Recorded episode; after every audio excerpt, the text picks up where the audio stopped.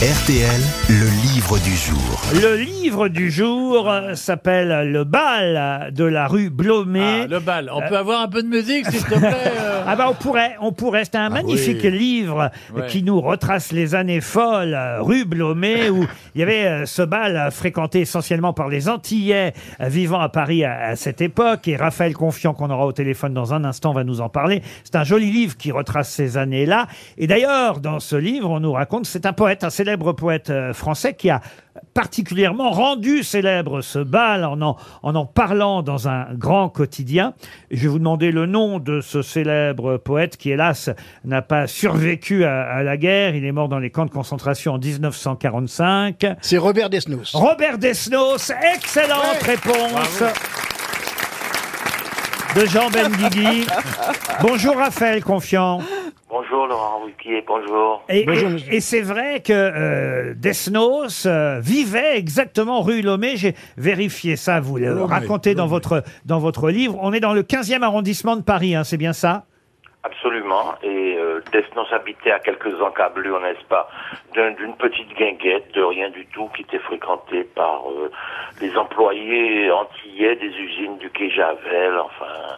Et euh, un jour, tout à fait par hasard, il entend cette musique, la bidine, il pénètre. Et là, il fait un article dithyrambique, n'est-ce pas, dans un journal. Et à partir de ce moment-là, euh, le tout Paris va se presser dans ce, cette guinguette qui deviendra un lieu extraordinaire puisque il va faire rayonner euh, cette musique, la biguine, euh, dans toute la France, d'abord à Paris et, et dans toute la France. Alors vous êtes euh, entre autres un spécialiste de la créolité, Raphaël Confiant. Et à l'époque, la biguine, c'était de la biguine déjà qu'on qu'on dansait donc dans ce bal de la rue Blomet. Oui, c'est une musique qui est née à Saint-Pierre de la Martinique euh, à la fin du 19e siècle et qui est un mélange de rythmes européens et africains, donc une musique créole, et qui malheureusement euh, a subi l'explosion de la montagne Pelée. Le 8 mai 1902, donc 30 000 habitants de la ville de Saint-Pierre sont, sont morts quand même. Hein. Pompéi, c'est 3 000 habitants. Euh, Saint-Pierre, c'était 30 000. Donc, Saint-Pierre était le haut lieu de la Biguine. Et, et après la destruction de la montagne Pelée, cette Biguine s'est transportée sur Fort-de-France. Et ensuite à Paris, parce que beaucoup d'Antillais euh, sont partis dans la première guerre, euh, participer à la première guerre mondiale. Hein. Et d'ailleurs, un de vos trois héros, je vous interromps parce que il y a trois personnages hein, qui, à, à- à travers eux, nous racontent cette époque dans votre livre. Et, et un de ces trois personnages est quelqu'un, euh, effectivement, qui est un ancien combattant de la Première Guerre mondiale. Oui, tout à fait. Un, un ténor, comme beaucoup d'autres Antillais, n'est-ce pas, a participé à cette grande boucherie, en fait, et miraculeusement, il en est ressorti vivant. Et au lieu de rentrer à la Martinique après la guerre, il décide de tenter sa chance sur Paris. Il est employé d'usine et, euh, naturellement, c'est tout naturellement qu'il va dans ce lieu de ralliement euh, chaque week-end, euh, du- ce lieu de ralliement des Antillais. Élise, elle, le personnage euh, féminin, est une domestique, euh, domestique à Paris d'une famille, on va dire colonialiste, et elle va s'amuser, danser au bal de la rue Blomet, qu'on a appelé le bal nègre, hein, à, à une époque évidemment. Au- Aujourd'hui, on ne peut plus, euh, et on ne pourrait plus l'appeler euh, ainsi, mais mais aujourd'hui, il existe encore d'ailleurs Ah ouais, ouais. ce, ce bal qu'on a appelé aussi le bal euh, colonial, c'est ça? Oui, tout à fait. Il a eu plusieurs noms. Il a eu le bal nègre, il y a eu le bal colonial, il y a eu le bal Blomet. Mais moi, je trouve tout à fait ridicule cette polémique sur le mot nègre parce que euh, Césaire, le grand Aimé Césaire, a écrit un livre qui s'appelle Nègre je suis, nègre je resterai. Et en plus, il a développé une idéologie qui s'appelle la négritude. Alors, s'il faut qu'on chasse tous les mots, euh, qu'on les remplace par d'autres, on n'en finira pas. Euh, le mot nègre n'est pas une insulte. Par contre, négro, oui, est une insulte. Évidemment. Le bal de la rue Blomet, c'est le titre de votre roman qui raconte ces années folles jusqu'à la Deuxième Guerre mondiale, où là, ce bal va être fermé, évidemment, contrairement à d'autres endroits où on danse dans Paris.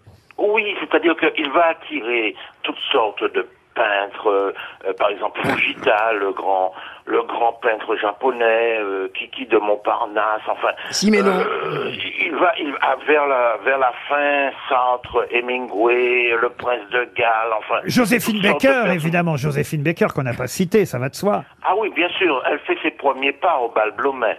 Elle arrive euh, inconnue, fait ses premiers pas au bal, au bal Blomet et après euh, elle explosera comme on sait, elle deviendra la personne que l'on sait.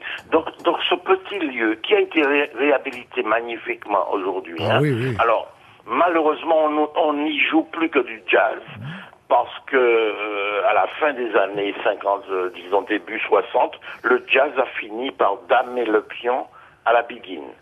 Mais il faut savoir que la biguine a régné pendant plus de 30 ans sur euh, la scène musicale parisienne, et c'est ce que je raconte, n'est-ce pas, dans, dans le bal de la rue Blomet. Effectivement, un magnifique livre, Le bal de la rue Blomet, un roman publié chez Mercure de France. Raphaël Confiant nous raconte cette époque. C'est pas de la biguine que vous entendez, c'est le portable euh, de monsieur de monsieur de Kersauzon. Un mot sur le troisième personnage, hein, parce que j'ai dit qu'il y avait trois euh, héros qui se croisaient dans votre euh, roman. Euh, on l'a dit, a cet ancien combattant euh, en ténor, euh, il y a cette euh, femme qui elle, est, est domestique, euh, Élise, et puis le troisième, il est on va dire, d'un niveau plus plus élevé. C'est ça aussi qui vous a intéressé, c'est de montrer que tout le monde fréquentait ce bal de la rue euh, Blomet. Lui, il est le fils d'un brillant avocat de Fort-de-France.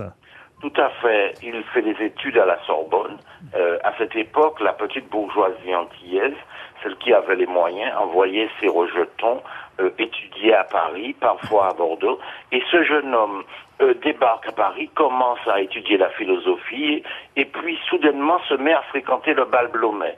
Et là, du tout au tout, il va changer, euh, sa vision du monde va changer. Il abandonnera ses études aux grandes dames de son père. Et puis, il aura une fin euh, relativement tragique, assez tragique, par rapport aux deux autres personnages. Je donne un extrait de votre livre. Lorsque le cabaret se vidait peu à peu de ses ouvriers et femmes de ménage antillais pour céder la place au beau monde parisien, deux dames étranges y avaient fait un samedi soir leur apparition. Quoique noires, leurs chapeaux et vêtements montraient qu'elles étaient loin d'être des pauvresses. Les sœurs Nardal dansaient rarement. Elles préféraient s'installer dans la partie la moins suffocante du cabaret, car aérées par une lucarne et passaient l'entier de la nuit à observer et écouter sans que pour autant leur visage poupin soit marqué par le moindre ennui. Et elle, elle tenait un autre endroit que le bal de la rue Blomet. Elle tenait un, salon, un salon militant, on peut dire? Oui, c'est c'est l'un des premiers salons euh, qui a revendiqué ce qu'on a appelé la négritude. C'était les deux premières diplômées antillaises. Enfin, à l'époque, elles étaient étudiantes. Et elles seront les deux premières diplômées de la Sorbonne euh, d'origine martiniquaise. C'est Sœur Nardal. Et elle tenait Et- le salon de Clamart, hein, pour citer son nom, le salon de Clamart. Voilà, au- à Clamart. Alors, il y aura pas seulement des intellectuels antillais qui fréquenteront ce salon, il y aura aussi des Africains, il y aura aussi surtout des Noirs américains qui commençaient alors à débarquer à Paris. Il faut savoir que les premiers soldats noirs américains de la Première Guerre mondiale, c'est eux qui ont amené le jazz en Europe et notamment à Paris. Mais il y avait aussi, outre ces soldats noirs américains, il y avait des intellectuels, des, peintres, des romanciers, etc. Et donc euh, les sœurs Nardal vont tenir une espèce de salon euh, littéraire qui euh, est très différent du bal de la rue Blomet, évidemment. Tout ça est très bien raconté par Raphaël Confiant, le bal de la rue Blomet. C'est chez Mercure de France et c'était le livre du jour. Merci monsieur.